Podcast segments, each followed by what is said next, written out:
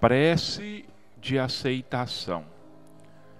Se eu pudesse, Jesus, queria estar contigo para ser a esperança realizada de quem vai pelo mundo, estrada a estrada, entre a necessidade e o desabrigo.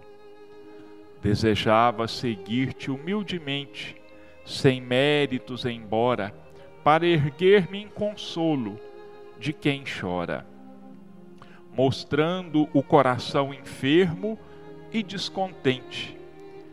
Queria acompanhar-te nos recintos onde a dor leciona e aperfeiçoa, a fim de ser conforto junto daquela, junto dela, e manejando a frase terna e boa, afirmar como a vida é grande e bela. Se pudesse, Senhor, conversaria com todas as crianças para te diz, para dizer que não te cansas de criar alegria e seria feliz ao converter-me em modesto recado, informando Jesus a todos os velhinhos que nunca estão sozinhos, porque segues conosco, lado a lado. Se dispusesse de recursos, queria ser a vela, pequenina, acesa no clarão do sol que levas, de modo a socorrer aos que jazem nas trevas, fugindo sem razão da bondade divina. Entretanto, Senhor, sei das deficiências que carrego. Venho a ti como estou, por isto mesmo rogo, não me deixes a sós por onde vou. Se não posso, Jesus, ser bondade, socorro, paz e luz, toma-me o coração e, perdoando a minha imperfeição, esquece tudo o que o meu sonho almeja. Ensina-me, Senhor, com o teu imenso amor, o que queres que eu seja. Maria Dolores. Nós, com essa prece, cumprimentamos aos nossos irmãos em todos os lares, buscando junto à misericórdia divina, a luz e a sustentação para cada um de nós, de acordo com as nossas necessidades, rogando a Deus e a Jesus que façam de cada um de nós instrumentos de paz e de amor. E que assim seja.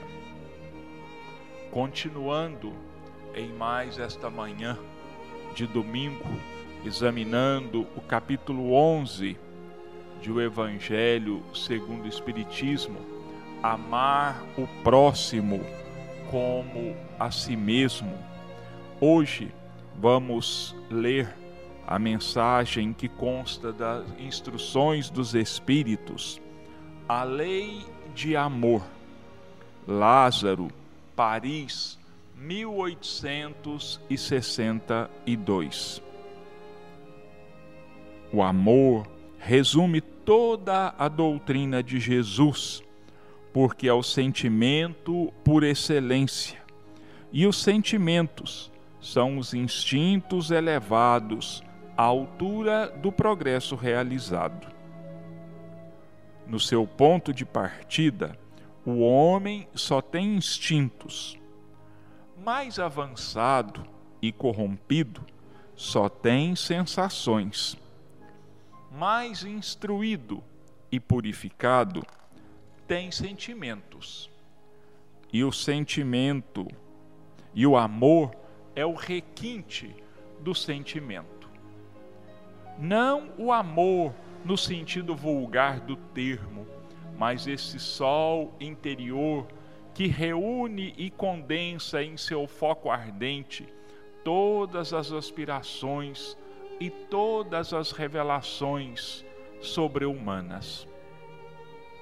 a lei do amor substitui a personalidade pela fusão dos seres e extingue as misérias sociais. Feliz aquele que, sobrelevando-se à humanidade, ama com imenso amor os seus irmãos em sofrimento. Feliz aquele que ama, porque não conhece as angústias da alma, nem as do corpo. Seus pés são leves e ele vive como transportado fora de si mesmo. Quando Jesus pronunciou essa palavra divina, amor, fez estremecerem os povos e os mártires, ébrios de esperança, desceram ao circo. O Espiritismo, por sua vez, vem pronunciar a segunda palavra do alfabeto divino. Ficai atentos, porque esta palavra levanta a lápide dos túmulos vazios e a reencarnação, vencendo a morte, revela ao homem deslumbrado o seu patrimônio intelectual. Mas já não é mais aos suplícios que ela conduz, e sim à conquista do seu ser elevado e transfigurado. O sangue resgatou o espírito, e o espírito deve agora resgatar o homem da matéria. Disse que o homem, no seu início, tem apenas instintos. Aquele, pois, em que os instintos dominam, está mais próximo do ponto de partida que do alvo.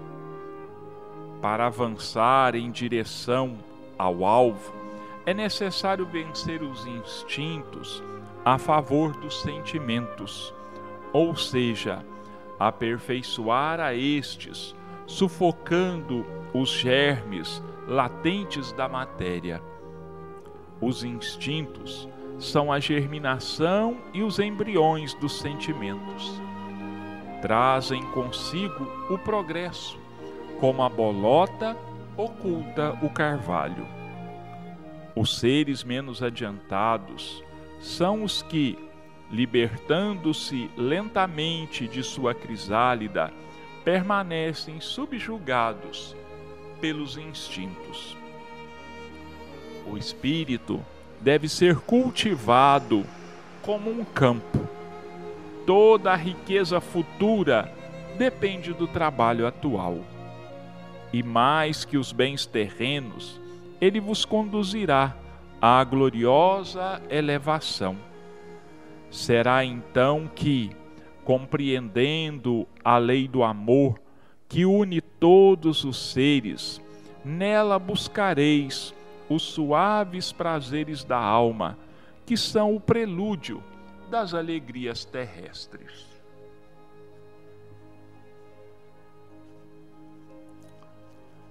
Lei de amor. Talvez a principal lei que governe o universo, porque foi por amor que Deus criou o universo e nos criou. E não podemos nos esquecer de uma definição dada a Deus por João Evangelista, dizendo que Deus é amor.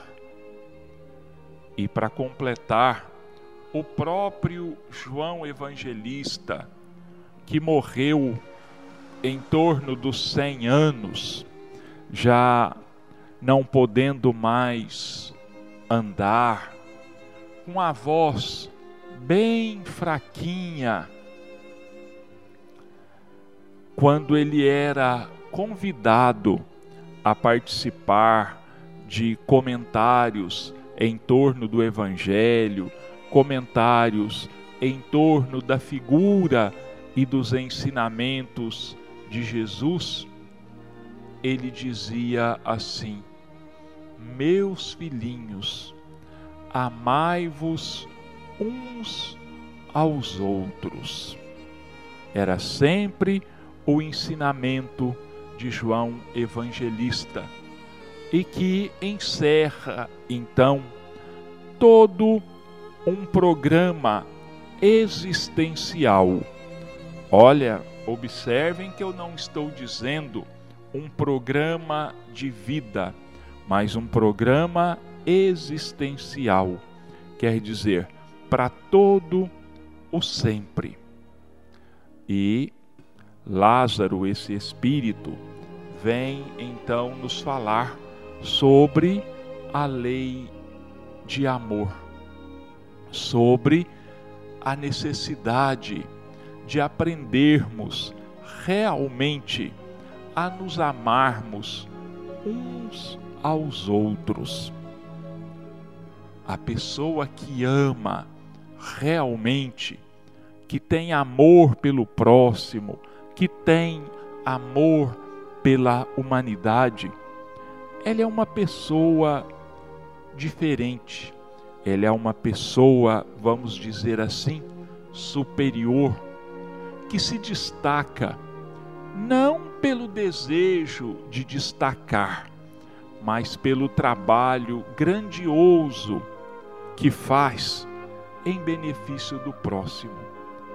Porque a pessoa que já despertou em si mesma o amor, como diz a mensagem, ela se esquece de si mesma. Ela apenas se lembra daqueles que a rodeiam. Ela se torna assim, vamos dizer, onipresente.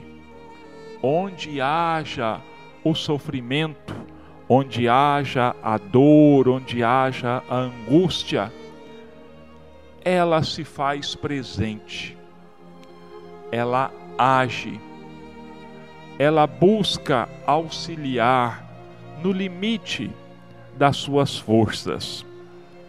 É como se um sol interior, é como se o próprio Cristo vivesse dentro dela e guiasse todos os seus pensamentos e guiasse todas as suas ações.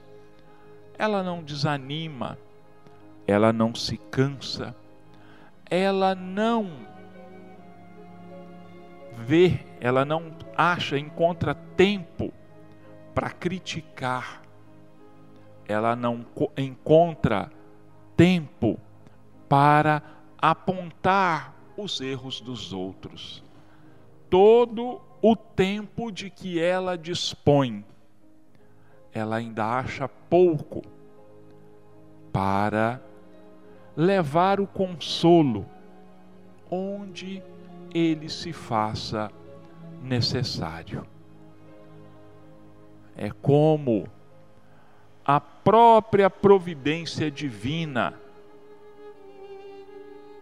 presente entre cada um de nós. Mas para chegarmos a esse ponto, para chegarmos a esse patamar de acendermos no nosso coração esse sol divino, nós precisamos, estamos passando por principalmente três estágios na nossa evolução espiritual. No início da vida humana, dos primeiras encarnações de um espírito, nós trazemos conosco apenas os instintos. Nós não sabemos raciocinar. Tudo o que nós fazemos visa a garantir a nossa sobrevivência, a nossa segurança, a perpetuação da nossa espécie. Então, nos primeiros tempos do Espírito, nós somos praticamente podemos ser comparados aos animais, porque só fazemos o básico, só agimos dentro do estritamente necessário para garantir a nossa sobrevivência.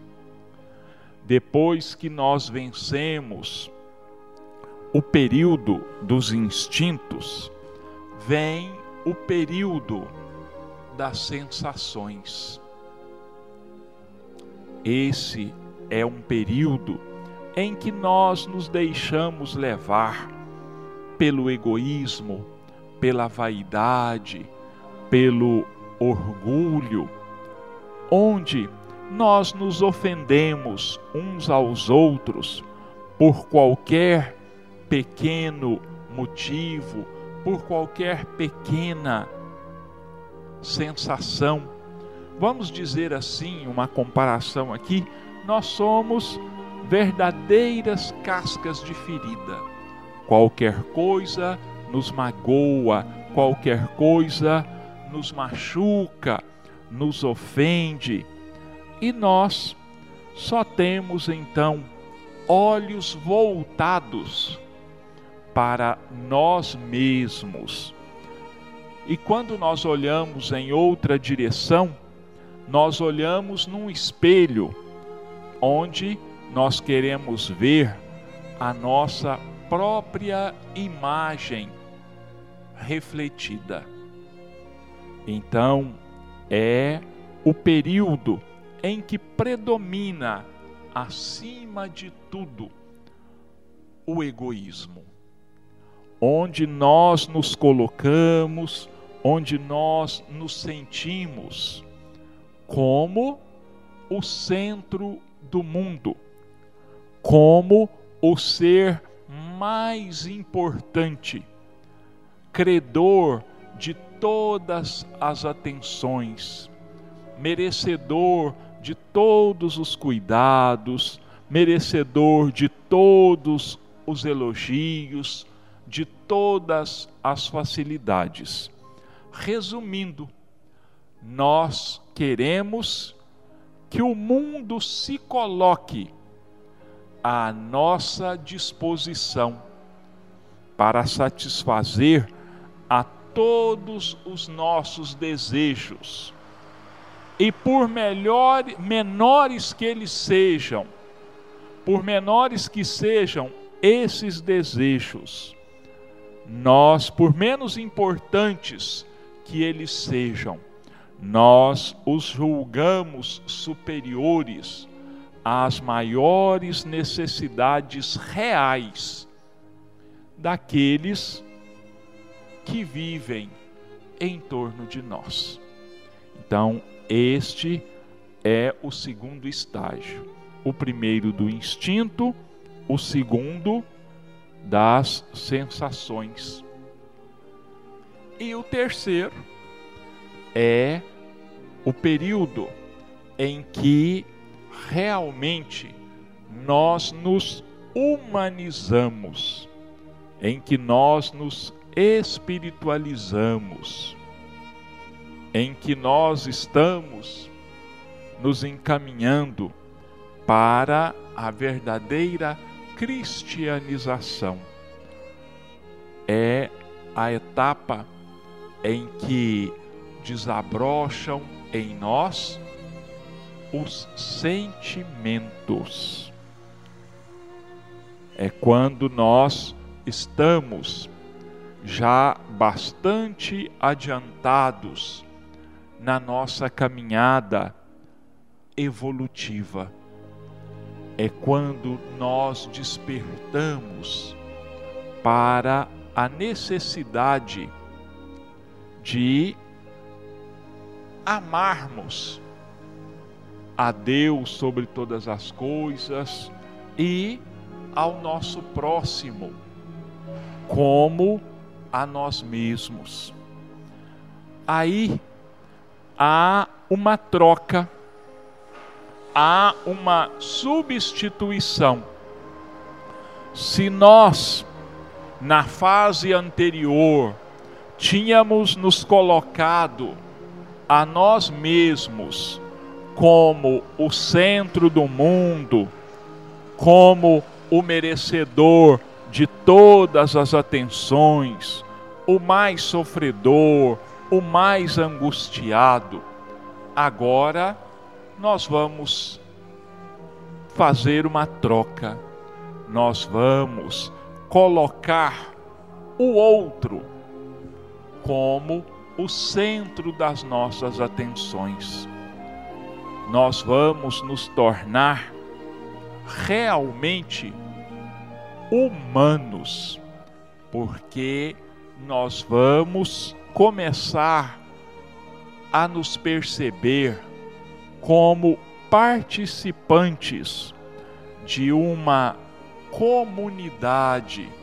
Nós vamos nos colocar como participantes de uma sociedade onde nós somos apenas mais um insignificante quando não colocamos o outro como o alvo do nosso amor, da nossa atenção, do nosso cuidado. É quando nós vamos passar a agir assim como se fosse as células de um organismo que tem que cumprir com as suas funções para que o conjunto tenha a vida plena. É como no nosso corpo, quando um órgão não está funcionando com plena saúde, todos os outros se ressentem. E eles, esses órgãos, eles se entreajudam. Os nossos órgãos físicos se entreajudam. Porque as células embora eu saiba que muita gente não acredita nisto ainda, mas cada uma das nossas células é portadora de uma espécie de inteligência que faz com que elas ajam como devam agir. E isso se amplia no órgão, isso se amplia no conjunto da pessoa física, do organismo humano. E isso se espiritualiza quando passa a ser vivenciado em favor da humanidade como um todo. É quando nós passamos a perceber, a enxergar que a dor do outro ela dói sim em mim. Quando nós estamos na fase das sensações, nós ainda não temos essa percepção de conjunto porque, como eu disse, nós nos colocamos como o centro do mundo. E quando desabrocham em nós os sentimentos, nós deixamos que a dor do outro fale mais alto em nós, que a necessidade do outro se sobreponha à nossa. E nós começamos a pensar assim: doeu em mim. E quando doeu em mim, alguém me ajudou. E agora eu tenho o dever, a necessidade de buscar agir de tal forma que ajude a diminuir os sofrimentos do outro, as angústias do outro. Então, quando nós ainda estamos apagados para esses sentimentos, quando nós ainda estamos na fase dos instintos ou das sensações, nós estamos ainda muito perto da nossa, muito mais perto da nossa origem espiritual do que da meta a que nós deveremos atingir. E essa meta ela vai sendo alcançada à medida que nós começamos, que nós transformamos, deixamos de ser no nosso lar, no nosso trabalho, nas nossas relações de amizade, nós deixamos de ser o problema para nos transformarmos, pelo menos, em parte da solução. Quando nós deixamos de ser aquele que acende a fogueira, para sermos aquele que busca acalmar os ânimos, aquele que busca colocar uma certa ordem, que trabalha para despertar a serenidade,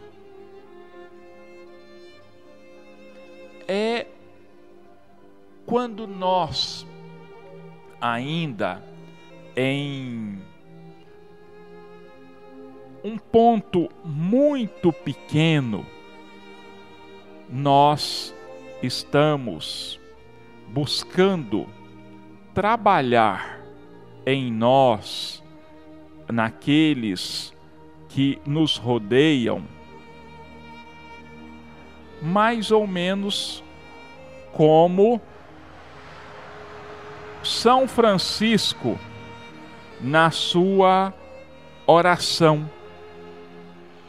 onde nós pedimos a Deus e a Jesus que nos dê a oportunidade de nos transformarmos em instrumentos da paz, para que a gente leve amor onde exista o ódio, para que a gente leve perdão onde houver ofensa, para que a gente leve união onde exista a discórdia.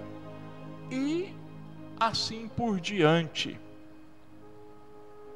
Porque nós, a partir daí, já teremos adquirido a consciência de que é preciso que reine a alegria, a paz, a união no mundo, para que então se faça na terra como no céu, como nós pedimos na oração do Pai Nosso, que faça-se a vontade de Deus,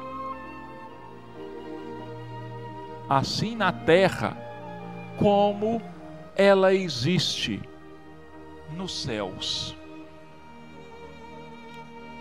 E essa paz que nós pedimos, às vezes, tão instintivamente, que nós pedimos assim, tão mecanicamente, quando fazemos o Pai Nosso, assim, decorado, onde muitas vezes as palavras saem da nossa boca sem terem raízes no nosso coração, nós precisamos fazer então com que essa paz ela reine, essa união, essa concórdia, ela reine primeiro em nosso coração. Porque é uma verdade que todos nós conhecemos. Ninguém dá aquilo que não tem. Ninguém ensina o que não sabe. Não tem como, ele não pode fazer isso.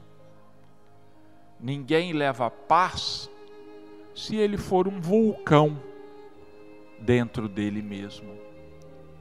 Ninguém transmite alegria se estiver carregado de mágoas, se estiver carregado de angústias. Então nós precisamos nos transformar naquele, como eu já disse, que trabalha para extinguir a fogueira e não para colocar mais lenha na fogueira. Exemplos ao longo da história da humanidade não nos faltam. Temos aí, como eu já tenho dito há algum tempo aqui, né, que ao longo da história do cristianismo, ao longo da história da cristandade, nós temos esses exemplos, a começar pelo mais importante, que é Jesus, continuando na pessoa, no trabalho dos apóstolos, dos demais discípulos, dos mártires, ao longo das perseguições que foram feitas. E a história da igreja, a história das religiões está recheada desses exemplos de almas que fizeram desabrochar dentro de si mesmas os sentimentos.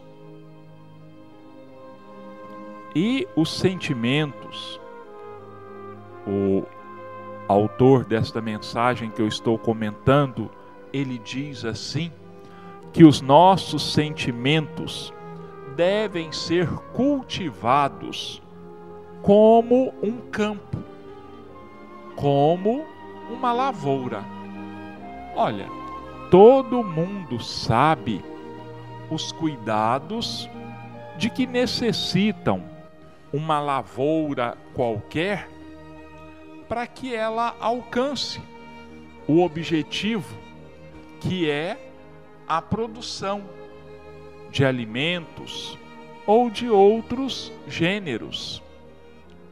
Ela passa por uma série de cuidados, uma série de etapas, desde a preparação do solo até a colheita.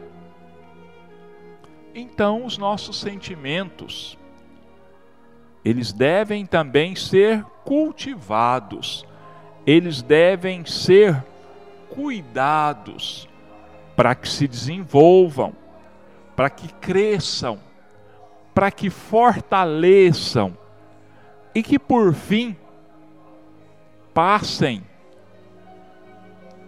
a dar frutos. Lembrando a parábola do semeador do Cristo, né? Quando ele diz que o semeador saiu a semear e que a semente caiu em vários lugares diferentes, quer dizer, foram ouvidas pelas mais diferentes categorias de espíritos, nos mais diferentes níveis de evolução. Naqueles com o coração endurecido, naqueles em que o egoísmo ainda predominava, né? são aquelas sementes que caíram na beira da estrada, que caíram entre os pedregulhos, que caíram entre os espinhos. Então, esses são os espíritos que ainda vivem na fase das sensações.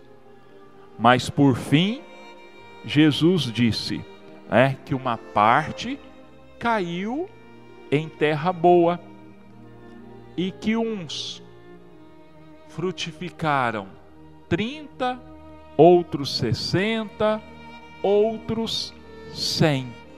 Quer dizer também que, mesmo entre aqueles que já desenvolveram em si mesmos os sentimentos, que esses sentimentos ainda também se encontram em estágios diferentes, mas que cada um aplica o que aprendeu de acordo com as suas forças.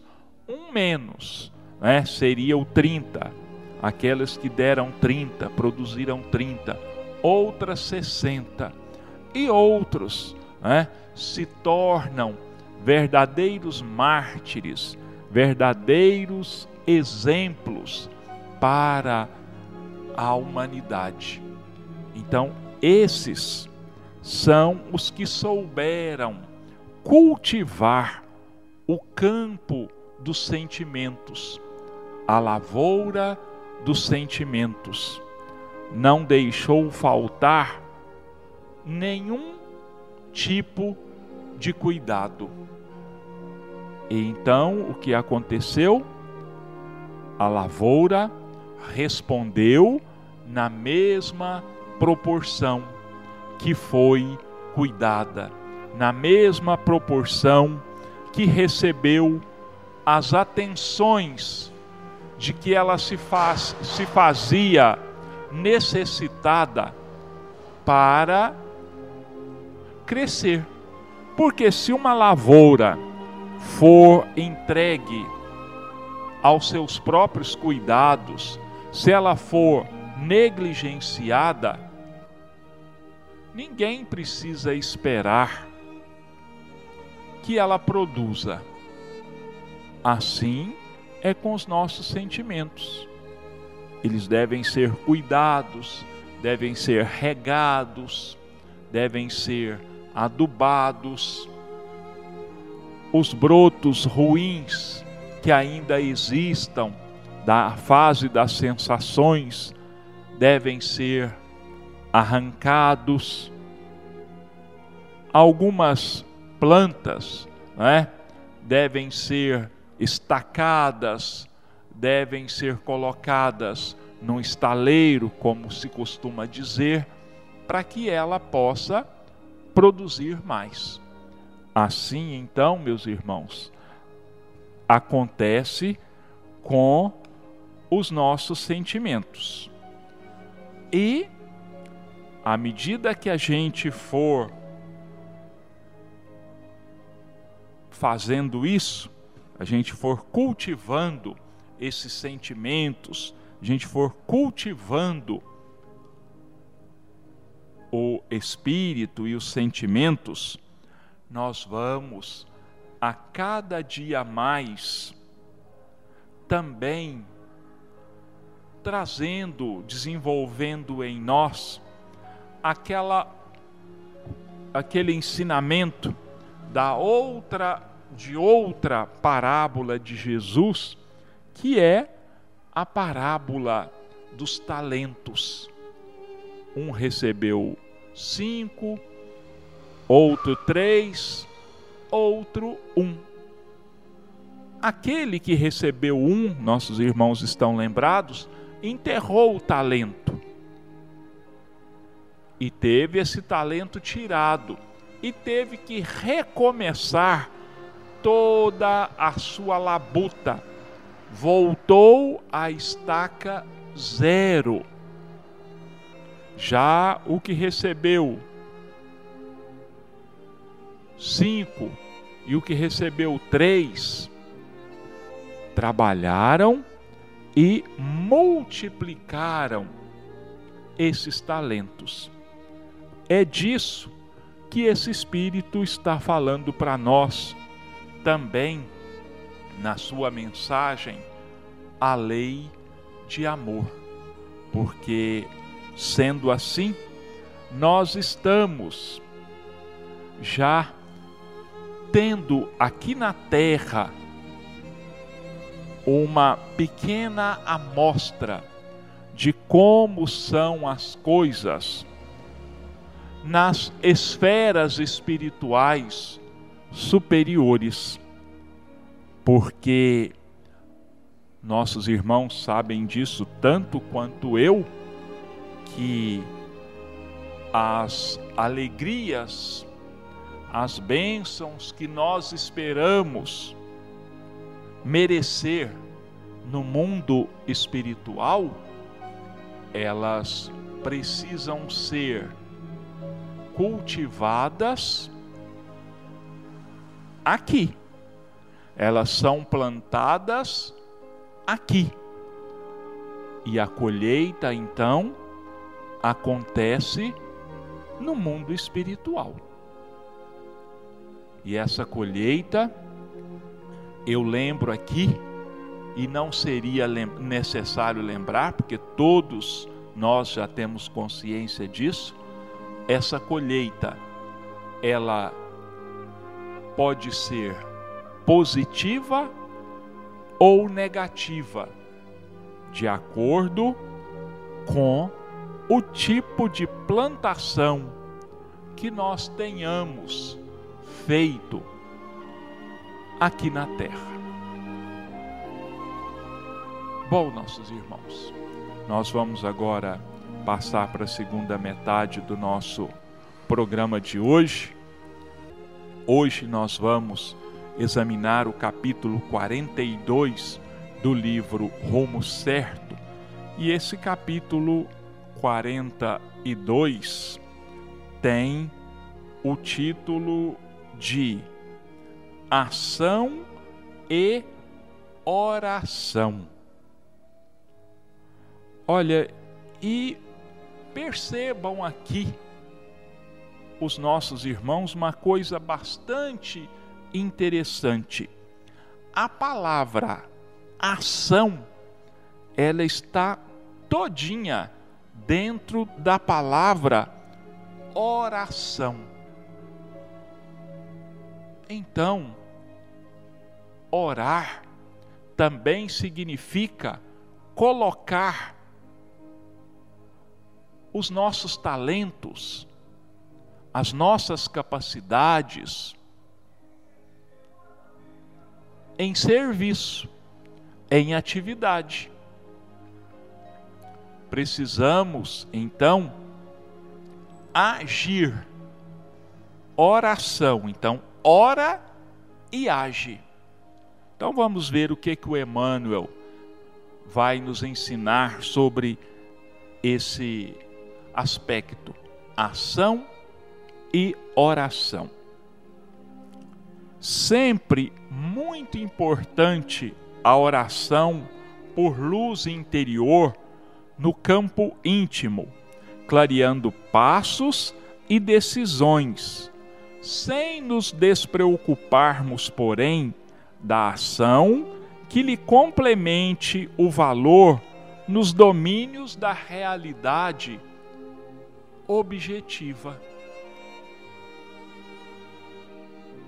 Trocando em miúdos, nossos irmãos, nós precisamos sim orar,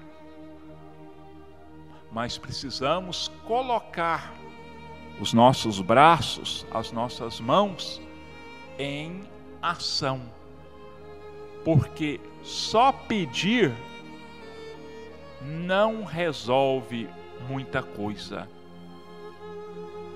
A melhor oração é aquela que vem acompanhada do trabalho, da atividade.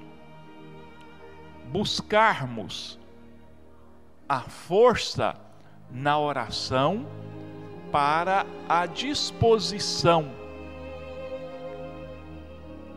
na hora de colocarmos em execução aquilo que nós buscamos.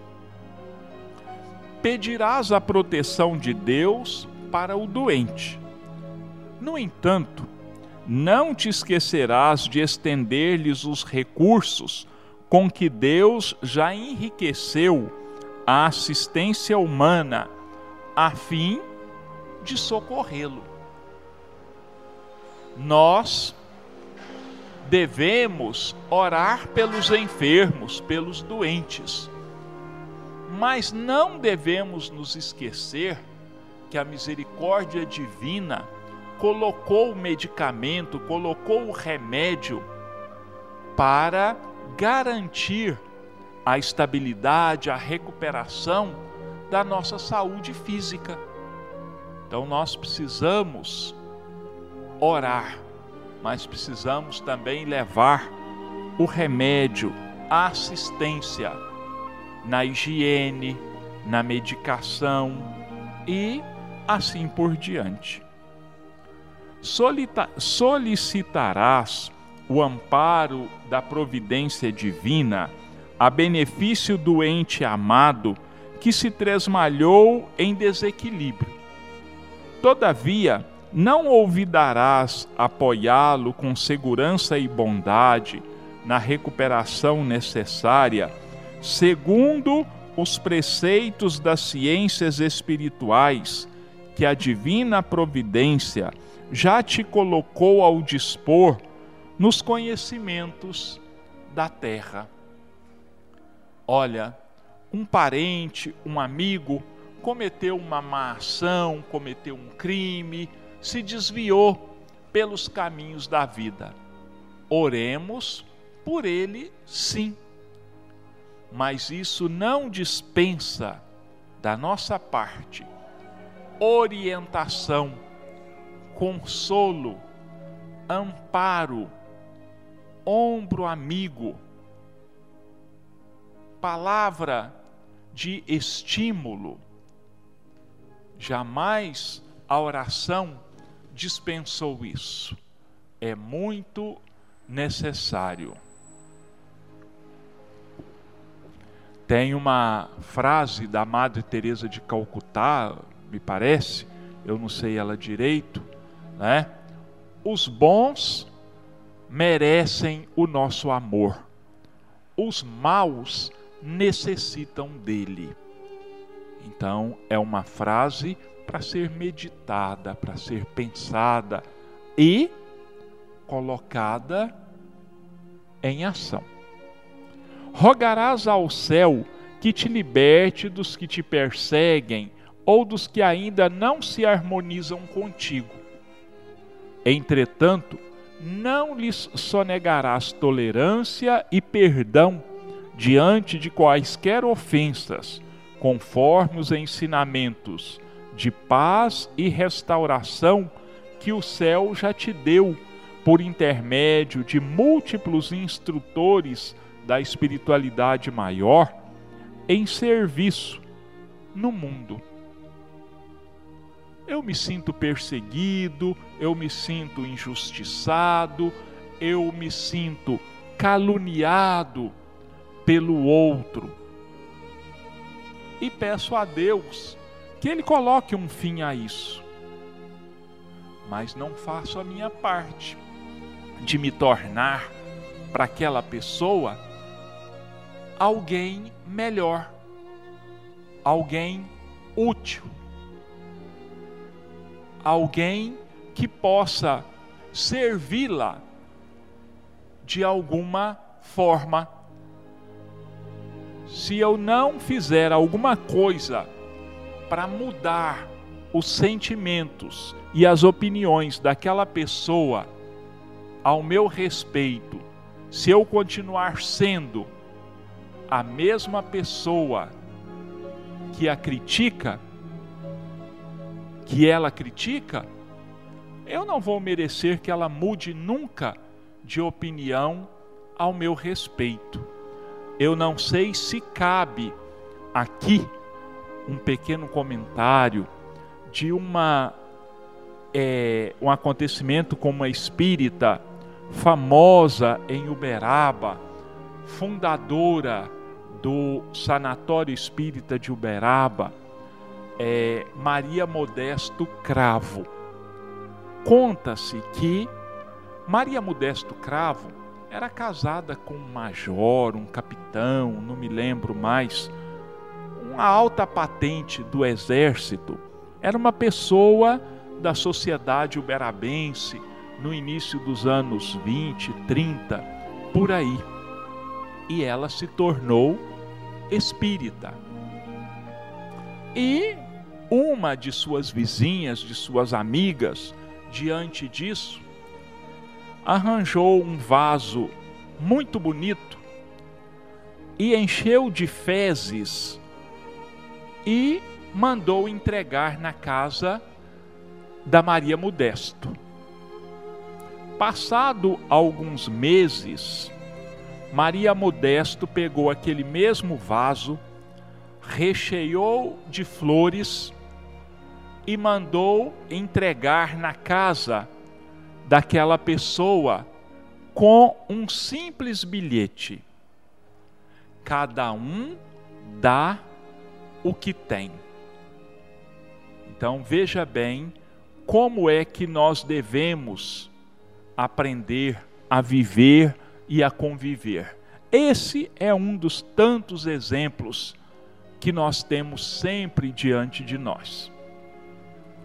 Suplicarás a intercessão dos mensageiros da vida superior para que desvencilhes de certas dificuldades materiais, diligenciando, porém, desenvolver todas as possibilidades ao teu alcance pela obtenção de trabalho digno que te assegure a superação dos obstáculos na pauta das habilidades que os mensageiros da vida superior já te ajudaram a adquirir.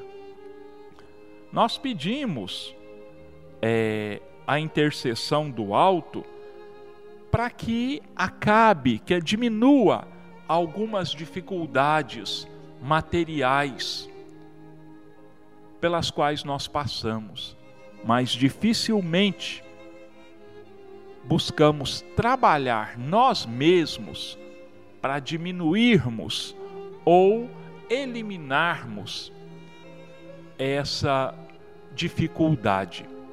É, vamos nos lembrar aqui da história daquele preguiçoso né, que estava praticamente morto de fome né, e que é, estava sendo morreu estava sendo levado para a sepultura.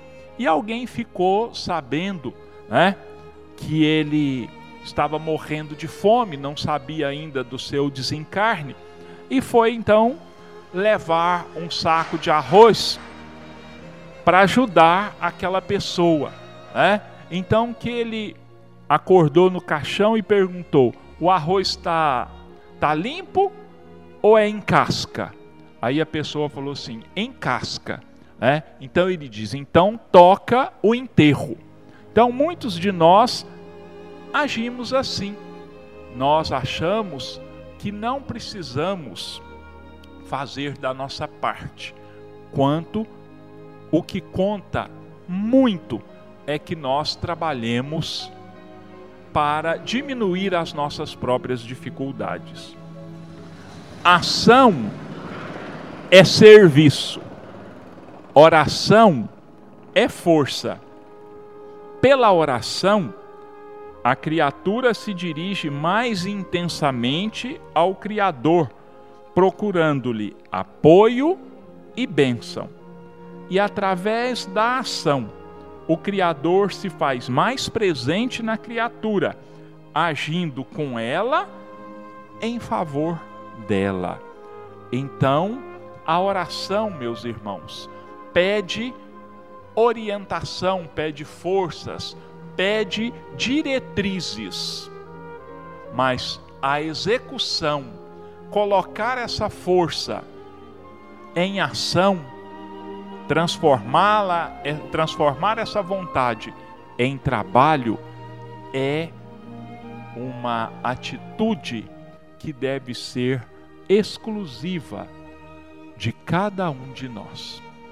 Então ficam aqui os nossos agradecimentos a Deus, a Jesus, à espiritualidade amiga, aos nossos irmãos ouvintes, os nossos desejos de uma semana de muita paz, de muita harmonia, de muita sustentação espiritual para cada um de nós e que nós possamos meditar um pouquinho mais sobre a importância da lei de amor e também sobre a leitura de Emmanuel, ação e oração, para que nós aprendamos a nos situar melhor nesse mundo maravilhoso que Deus criou para nós.